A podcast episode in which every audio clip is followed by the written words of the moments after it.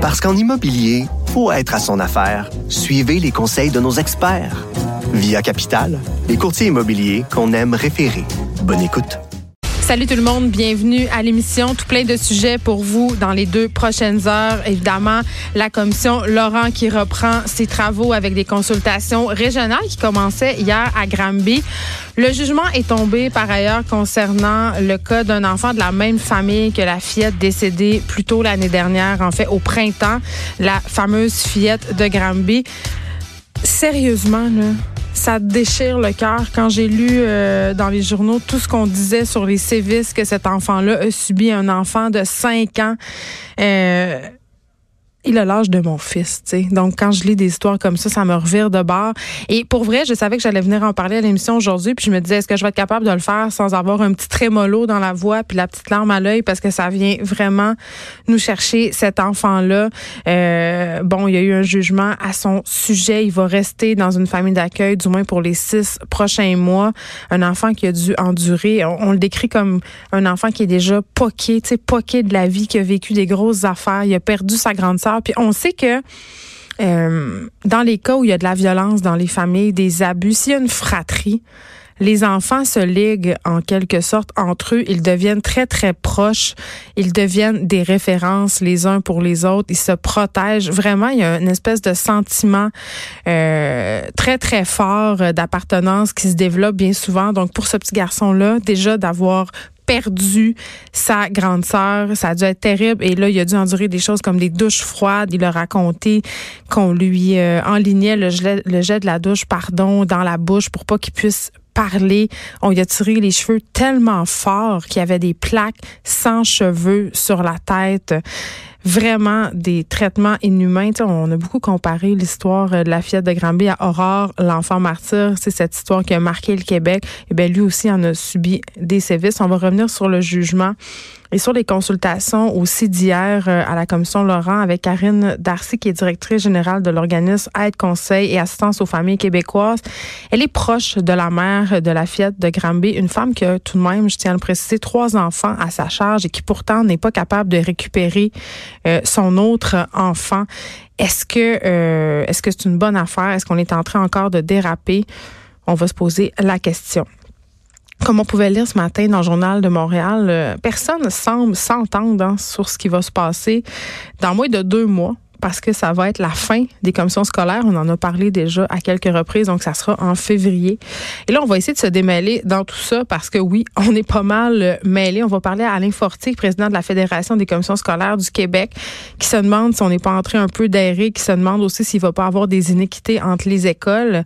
Et on aura, parce que j'aime bien qu'on fasse le tour des sujets, qu'on ait tous les points de vue, on aura Nicolas Prévost qui lui est président de la Fédération des directions d'établissement on se demande euh, est-ce que ce changement fera euh, qu'est-ce que ce changement-là va faire à la balance du pouvoir dans le milieu de l'éducation? Et là, on va faire un petit retour sur l'Australie parce qu'il y avait une lettre ouverte publiée dans la presse, une lettre ouverte que j'ai trouvée fort intéressante. La semaine passée, je niaisais un peu en ondes. Évidemment, euh, les événements qui touchent l'Australie en ce moment, les événements climatiques, les feux de broussailles, c'est quelque chose qui est vraiment très, très triste. On sait que ça a un lien avec les changements climatiques grosse vague de soutien, OK, à travers la planète. Il y a des vedettes qui ont donné des sommes absolument faramineuses. Je pense entre autres à Nicole Kidman qui a donné 500 000 dollars.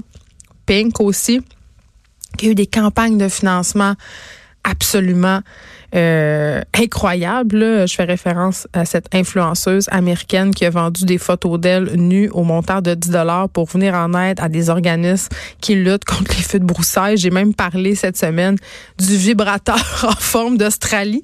Euh, ce vibrateur qui, à sa base euh, en, silicone, sa base a été travaillée pour avoir la forme de l'Australie. Tous les profits de, la vente de ce vibrateur-là sera remis à des organismes aussi qui luttent contre les feux de broussailles. Puis la semaine passée, je parlais, de les koalas. Il y a beaucoup d'animaux qui sont disparus dans cette tragédie-là. On parlait de 500 000 animaux morts. Et vraiment, euh, notre attention s'est tournée vers les koalas. Je disais à la blague, on a quasiment plus de compassion pour les koalas que pour les humains. sais. Mais euh, nonobstant ça, on a ramassé vraiment beaucoup d'argent. Évidemment, la, Terre au complet s'est mobilisée pour aider l'Australie. Je le comprends, là, ça nous a tous touchés. Mais quand même, il y a quelqu'un, euh, c'est ça, dans cette lettre ouverte euh, la presse publiée euh, ce matin dans la presse, on a, on se demande si la philanthropie a des limites parce que, selon Caroline Bergeron, qui est l'une des signataires de cette lettre-là, avec les feux de broussailles en Australie, la philanthropie aurait atteint ses limites. C'est-à-dire que notre argent, les milliards de dollars qu'on est en train de ramasser à l'échelle mondiale pour l'Australie, mais cet argent-là ne suffira pas à sauver les koalas ni à ramener peut-être euh, quoi que ce soit en Australie. Donc, est-ce qu'on donne pour s'acheter? Bonne conscience? C'est la question qu'on va se poser.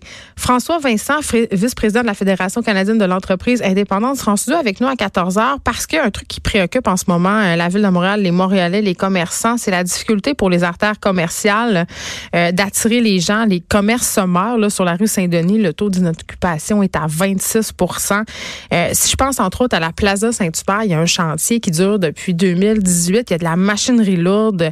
Ça a l'air presque, quand tu te promènes euh, sur la plaza Saint-Hubert, quand c'est le soir, on dirait que tu es sur la Lune. OK? Il y a des clôtures partout des grosses machines et évidemment les commerces sommaires et la ville de Montréal tient les consultations depuis hier et jusqu'à demain. Donc Monsieur Vincent est parti pro ce soir. On essaiera de voir qu'est-ce qui serait possible de faire pour les sauver, hein, les commerces qui sont sur les grandes artères, comment on peut les revitaliser ces grandes artères là à, l'heure aussi où le commerce au détail est de plus en plus menacé par le commerce électronique.